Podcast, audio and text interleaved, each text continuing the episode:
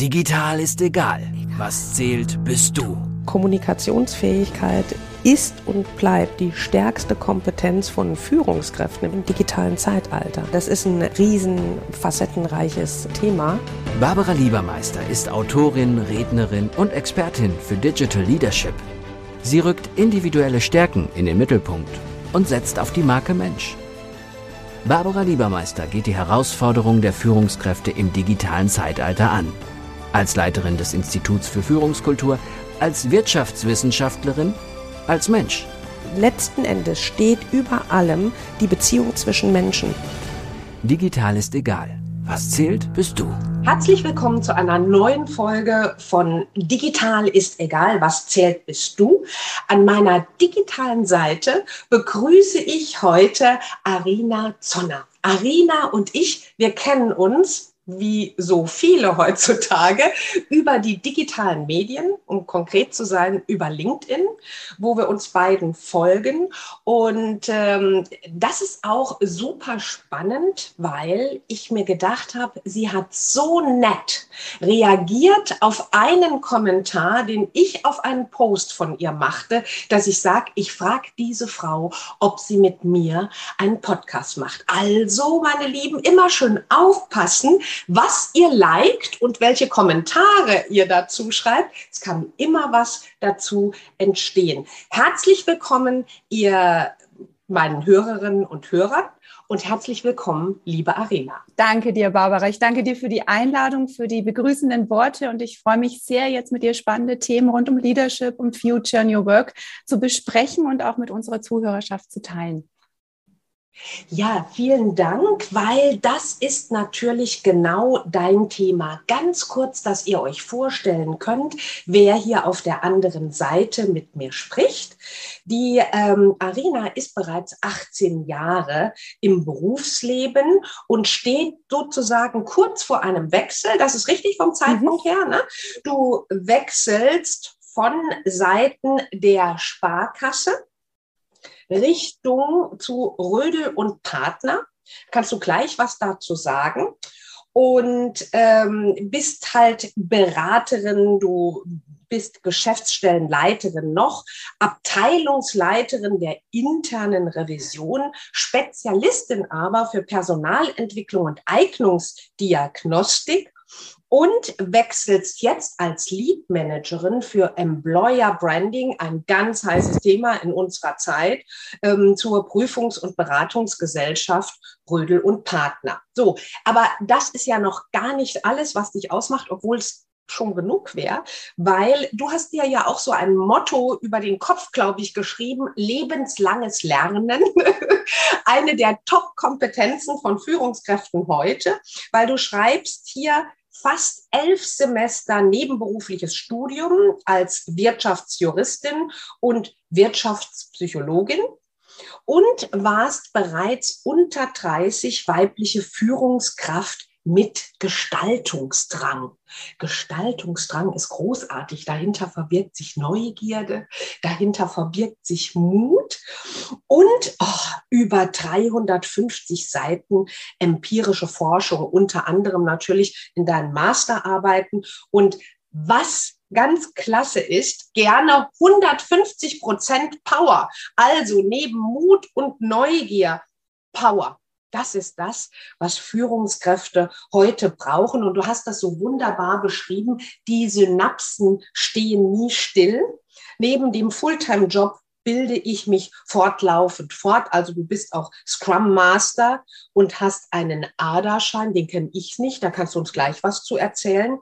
Und du bist auch beim LearnTech-Kongress 2022 in Karlsruhe. Da habe ich vor ein paar Jahren tatsächlich auch gesprochen, weil wir waren eingeladen und sind dort geehrt worden wegen unserem Leadership Index for Digital Transformation. Also insofern äh, gibt es da doch dann ein paar Schnittpunkte. Und ähm, liebe Arina, bevor wir auf das eine oder andere in deinem Lebenslauf eingehen, der ja echt schon mächtig ist, ähm, was erwartet uns heute? Ähm, wir haben uns auf das Thema ähm, eingeschworen, Führungskräfte sind hybride Personalentwickler und Entwicklerinnen am Menschen. These oder ist das das Mindset der Zukunft? Darüber wollen wir gleich mit euch sprechen. Aber zuvor, ähm, liebe Arina, was ist der Aderschein? Immer wenn ich etwas nicht verstehe, frage ich nach.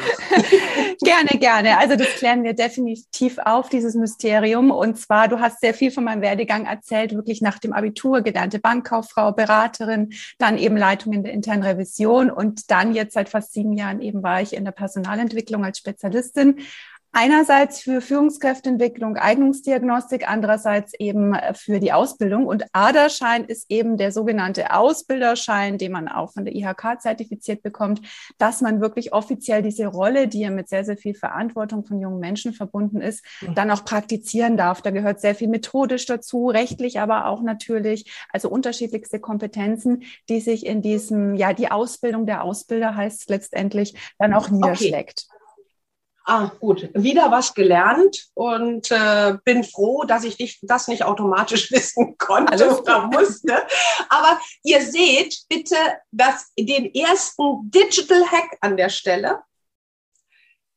Wenn ihr etwas nicht wisst, selbst wenn es im engeren oder weiteren Sinne mit eurem Kompetenzfeld zu tun hat, habt den Mut, die Fragen zu stellen und nicht nur euch, sondern meistens auch andere Menschen schlau zu machen. Das ist in einer auch sich wechselnden Fehlerkultur oder Verletzlichkeit der Führungskraft begründet.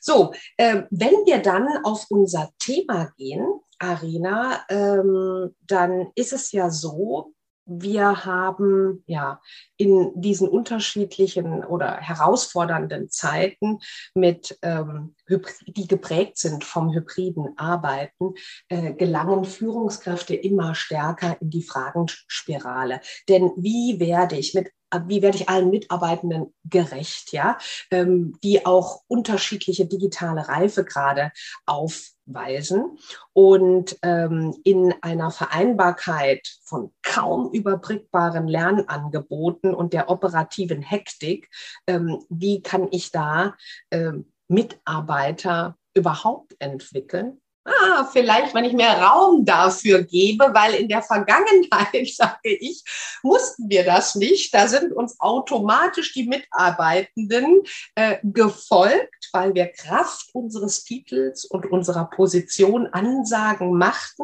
Und vor allen Dingen hatten wir einen Überschuss an qualifizierten Menschen am Markt. Und das sind zwei deutliche Rahmenbedingungen, die sich ja schon geändert haben. So, und ähm, du stellst natürlich auch eine Frage ganz bewusst in den Vordergrund, nämlich Liegt die Kompetenz nicht eher im HR-Development oder was muss ich als Führungskraft dafür tun? Und ähm, wie schaffe ich in dieser hektischen und herausfordernden Zeit andere Menschen zu motivieren. Also ganz viel äh, hinterfragen, was die Führungskraft selbst betrifft. Und was sind denn aus deiner Sicht, Arina, die Future Leadership Skills und wie kommt dies der Personalentwicklung zugute? Ich konnte jetzt ketzerisch die Frage stellen, da brauchen wir keine Personalentwicklung mehr, hm. wenn wir fitte Führungskräfte haben. Ja, gerne beantworte ich dazu was, ähm, Barbara, weil die Frage treibt mich um. Ich darf ja äh, im kommenden Monat dann auch eben Führungskraft sein bei Rödel und Partner, also wieder Führung übernehmen im Employer Branding. Das ist im Personalentwicklungsbereich angesiedelt, also eine tolle Win-Win-Situation.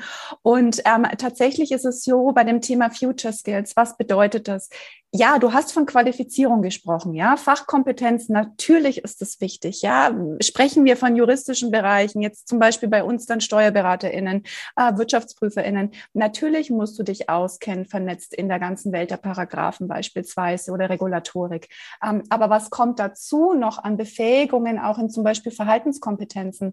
Und äh, letztes Jahr ähm, hatte ich in der Wirtschaftspsychologie aktuell eine Studie gelesen. Da stand tatsächlich drin, dass jedes fünfte Unternehmen erst seine Future Skills definiert hat, also nochmal die Stellenprofile überprüft hat zu dem, was ist wirklich für die Überlebensfähigkeit der Organisation notwendig. Und ähm, mehr als die Hälfte der Unternehmen sieht ein Skill Gap. Ja, und das führt natürlich dazu, dass auch Unternehmen nicht nur über ähm, Upskilling reden, also das klassische Fort- und Weiterbilden, sondern Reskilling. Ja, was passiert zum Beispiel, wenn du in einer Organisation äh, pandemiebedingt ähm, Personen hast in der Kantine? Das sind deine Angestellten, keine irgendwie Dienstleister oder ähnliches. Ja, und jetzt ist die ähm, ja Frequenz in der Kantine nicht mehr so hoch. Was machst du mit denen? Also investierst du doch, dass du die dann auch umqualifizierst. Also das sind wir bei diesen Verhaltenskompetenzen, Veränderungsbereich Bereitschaft, auch als Führungskraft das vorzuleben, also auch die Vision und den Sinn zu geben vor allen Dingen,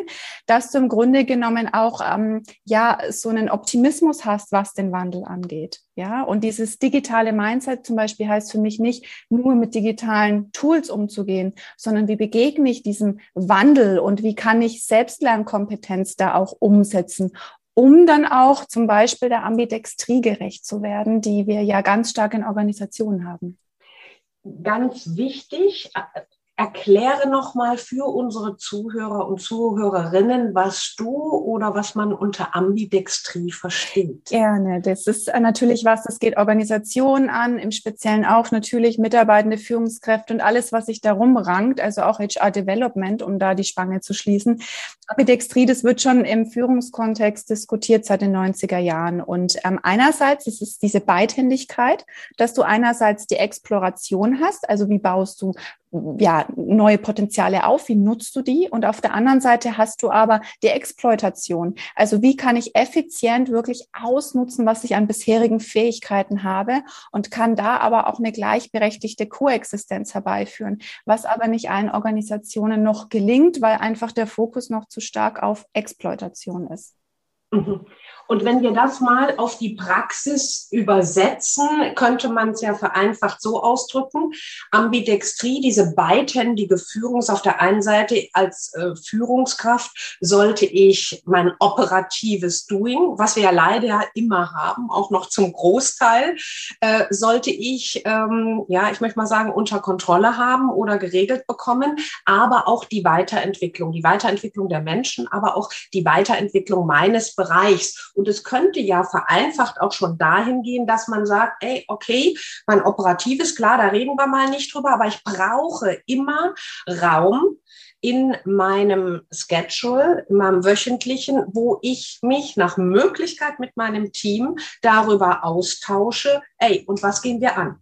Wo werden wir innovativ? Welche Prozesse denken wir neu? Zum Beispiel jetzt gerade im Kontext von hybrider Teamführung sind alle unsere Prozesse auf hybrides Teamführen ausgelegt, weil ich führe da immer ins Feld dieses charmante mit Unterschreiben einer Geburtstagskarte. Mhm.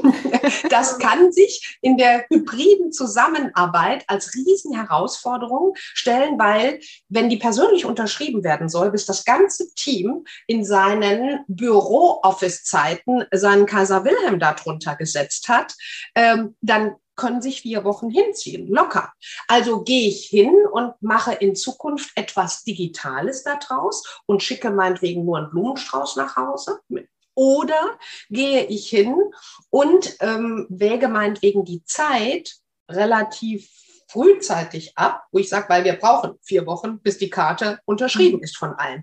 Aber dieses simple Beispiel der Geburtstagskarte führt aus meiner Sicht ganz deutlich vor Augen, dass wir uns so das machen wir mal eben irgendwie hybrid führen, weil in Präsenz können wir ja und zwei Jahre haben wir jetzt schon digital gemacht und irgendwie, und das ist das Gefährliche, irgendwie kriegen wir auch das Hybride hin. Und du hast wie du hast du ganz viele Ankerpunkte ja. tatsächlich, deswegen nicke ich so fleißig. Du kannst mich an der Videoübertragung sehen. Und zwar es ist es tatsächlich so, einerseits Raum zu schaffen. Also Beispiel Google gibt seinen Mitarbeitenden wirklich auch explizit ausdrücklich Raum, um neue Dinge auszuprobieren. Ob das strukturell, zeitlich, kontextuell ist, ist völlig dahingestellt. Allein wenn du dich vernetzt, um irgendwelche Lernzirkel zu kreieren.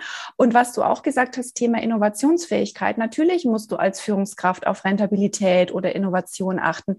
Aber wir sprechen hier von Betreuung von Humankapital, ja. Und das sind die Menschen, die du führst. Und ähm, interessant ist, ich hatte einen empirischen Artikel mal gelesen von Keller und Weibler. Die hatten 92 Fach- und Führungskräfte interviewt und es scheint, also so die Theorie, einen positiven Zusammenhang zu geben, dass je mehr du Führung hast, sei es jetzt ähm, äh, disziplinarisch in der Führungsspanne, wie auch immer, umso mehr solltest du Balance, Verständnis haben, genau für diese Zwiespältigkeit, diese Ambidextrie. Ob das natürlich tatsächlich in der Praxis so ist, sei dahingestellt. Da ist jeder Einzelfall anders. Aber du musst schon gucken, dass du deine Mitarbeitenden manövrierst. Und wenn wir nur über die Geburtstagskarte reden, ja, da reden wir über Begrüßung, Onboarding, Offboarding, so viele Dinge. Was ist, wenn ein Mitarbeiter vielleicht einen schwierigen privaten Fall hat? Äh, wie willst du das virtuell lösen? Da ist so, so viel Sensitivität und, und Feinfühligkeit erforderlich. Und, und das muss thematisiert werden. Dein Digital Hack.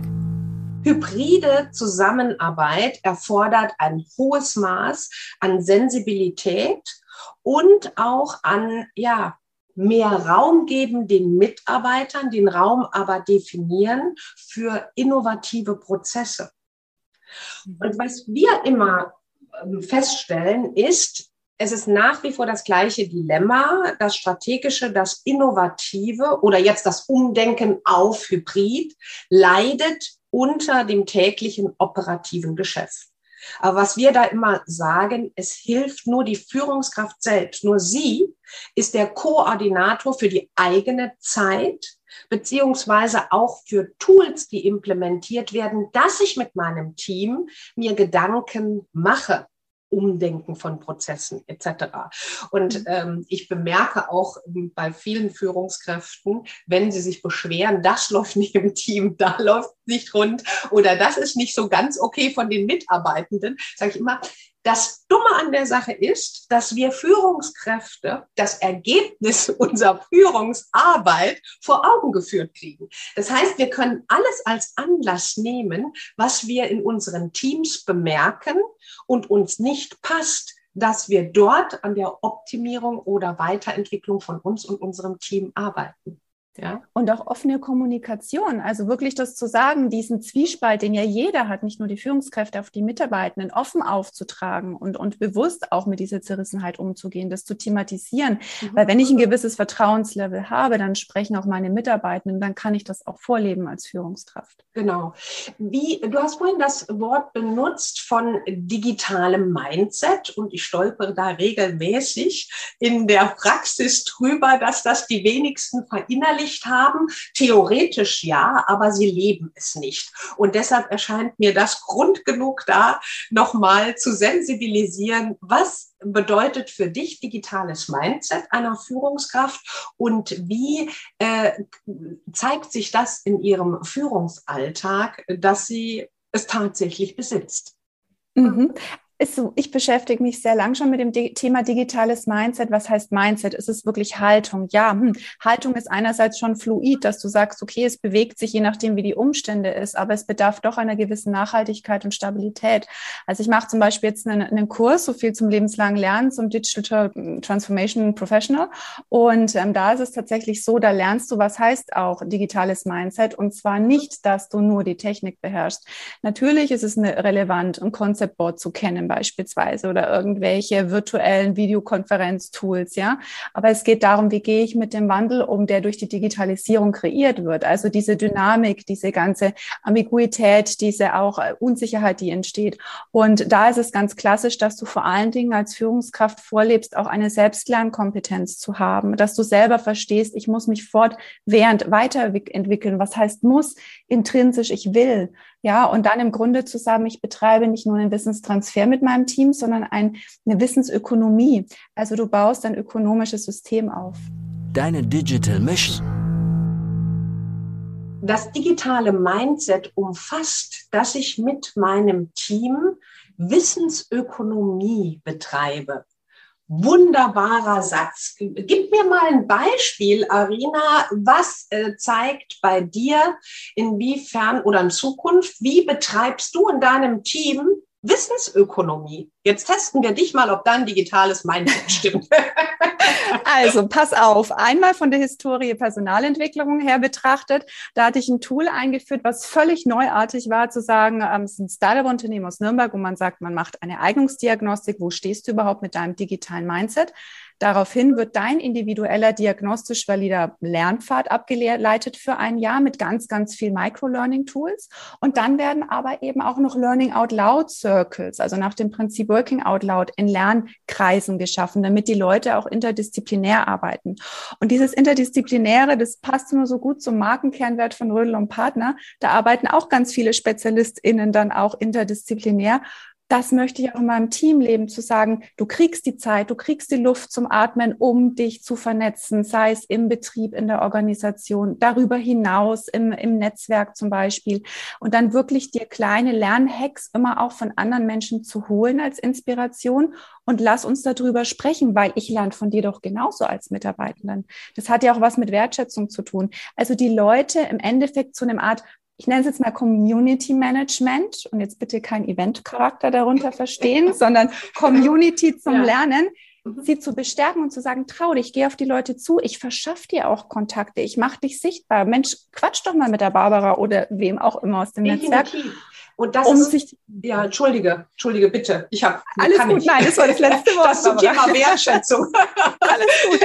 Denn, aber, aber ich fand das so ähm, wichtig jetzt auch, dass du gerade dieses andere Thema vernetzen auch vernetzen im, ähm, im Umfeld oder ja in Kombination mit Lernen genutzt hast, weil wir Deutschen wissen ja immer, Netzwerke aufbauen sind wichtig. Ich sage im digitalen Zeitalter unerlässlich, ja, weil wir müssen nicht alles selber wissen sondern wir brauchen vielfach nur die Menschen, die ein, in ihre Fundus haben zu dem Spezialbereich, wo ich meinetwegen noch nicht so weit entwickelt bin und mit denen ich mich austauschen kann und daraus dann auch lernen kann. Und dann wird ein Schuh draus, diese Wissensökonomie. Und dann wird auch ein Schuh draus, wenn wir von Sharing Community sprechen, dass wir alles teilen und in dem Falle natürlich auch wissen großartig. Ähm, jetzt äh, würde mich noch interessieren, wie können denn aus deiner Sicht Führungskräfte zu agilen Begleiter oder Begleiterinnen werden? Gib mir ein Beispiel aus deiner täglichen Praxis. Also als erstes Mal ist es schon klar, Standortanalyse sagt man immer erstmal als Buzzword. Aber ich finde, man muss wirklich so diese Offenheit den Mitarbeitenden zu geben, dass sie sich trauen, auch über ihre Painpoints mit dir zu sprechen. Und dann, und das ist ein Satz von einer Bekannten, den ich letztens bei einer Schulung hörte, zu sagen, inspirieren und überzeugen anstatt diktieren. Ich kann nicht sagen, du musst jetzt lernen, du magst das so wie ich, ja. Das ist sowas, wo ich sage, du entwickelst dich in deiner Diversität, was du hast einfach von deinem Reifegrad, ja. Und das muss ich einfach kennen, ja. Und dann eine gewisse Stabilität auch geben und auch den Mut zu vermitteln. Ich wünsche mir Mitarbeitende, die den Mund aufmachen, weil wir sind alle in der Arbeitswelt.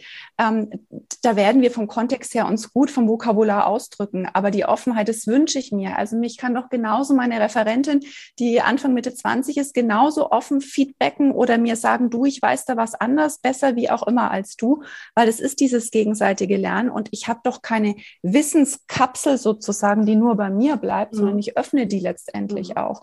Und das ist sowas, wo ganz, ganz viel einfach über Kommunikationskultur läuft und das möchte ich vorleben und das fordere ich dann schon ein, die Offenheit, aber natürlich vom, ja, dem Grad jedes Einzelnen, jeder Einzelnen, wie sie sich auch wohlfühlt. Manche gibt's, die wollen sich nicht so öffnen. Das sind vielleicht stillere Menschen, aber wenn ich die befähige, entwickle ich ein wahnsinniges Potenzial oftmals auch. Definitiv, weil sie auch länger über manche Dinge nachdenken. Mhm. Das heißt, agile Begleiter, was ich da so zwischen den Zeilen entnehme, heißt auch letzten Endes individuell sich auf jeden Einzelnen im Team einzustellen, weil die Menschen haben unterschiedliche Persönlichkeiten, äh, Persönlichkeiten, unterschiedliche Entwicklungsgrade etc. Und da gemeinsam auch dran zu arbeiten, wo willst du hin und wie kann ich dich als Führungskraft unterstützen? Das ist mhm. ja der, äh, die Conclusio an der Sache. Und du hast was ganz Wichtiges angesprochen, weil das alles ähm, zahlt ja auf Kommunikation ein, auf Vertrauen, ähm, auf Beziehungsmanagement, so technisch es sich auch anhört, Beziehungen zwischen, Manage, äh, zwischen Menschen ähm, aber auch Vertrauenskultur und Feedbackkultur. Und das alleine ähm, ist ja auch schon ein Riesenshift, wie das in der Vergangenheit war, bei vielen heute noch ist. Aber ähm, was es erfordert, äh, diese offene, vertrauensvolle und wertschätzende Kommunikation, dass Menschen sich öffnen, dass man gemeinsam daran arbeitet. Ähm, Arina, zum Schluss noch eine Frage. Was war dein jetzt haben wir ja März. Was war dein Highlight im ersten Vierteljahr? Und was hat dich am meisten überrascht? Und was ist nicht so gelaufen, wie du dir was vorgestellt hast und ist jetzt eine Benchmark geworden? Okay, fangen wir an. Wir ordnen das erstmal. Ja. Also, was war mein großes Highlight tatsächlich? Ich muss es so sagen, ich hatte ein ganz fantastisches Pre-Onboarding. Also, ah, dadurch, dass ich schön. erst im April anfange, ähm, ist natürlich so ein gewisser Zeitversatz.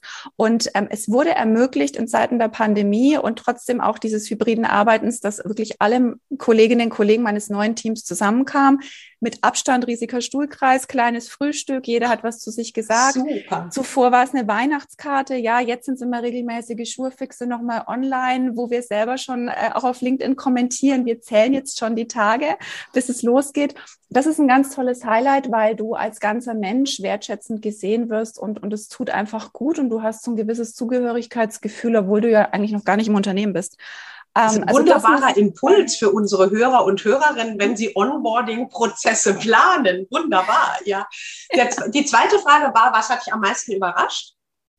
Also auch im negativen Sinne meinst du oder eher im konstruktiven Sinne, glaube ich, war das von der Frage die, her. Die, die letzte Frage war im positiven. Überrascht kann ist wertfrei, kann positiv okay, als wertfrei. negativ sein. Ja. Was hat mich tatsächlich überrascht? Ich muss sagen, wie schnell trotzdem die Zeit vorbei ging, jetzt bis der Wechsel ist. Also ich habe noch voller Power alles übergeben und getan gemacht. Man hat immer gesagt, na ja, klar, bis zum April, das ist noch gut hin. Ja. Aber was hat mich in der Zeit auch überrascht? Und zwar ähm, ich habe auch etwas gemacht aus diesem Pre-Onboarding. Und zwar auf LinkedIn habe ich schon ganz, ganz, ganz viele Kolleginnen international von Rödel und Partner kontaktiert, habe geschrieben, ähm, hey, ich bin jetzt dann ab April im Employer Branding und wirklich 99 Prozent haben sofort geantwortet, auf Englisch, auf Deutsch, wie auch immer und immer welcome und fühl dich frei, du bist in einem super Team, wenn was ist, du kannst auf mich zählen.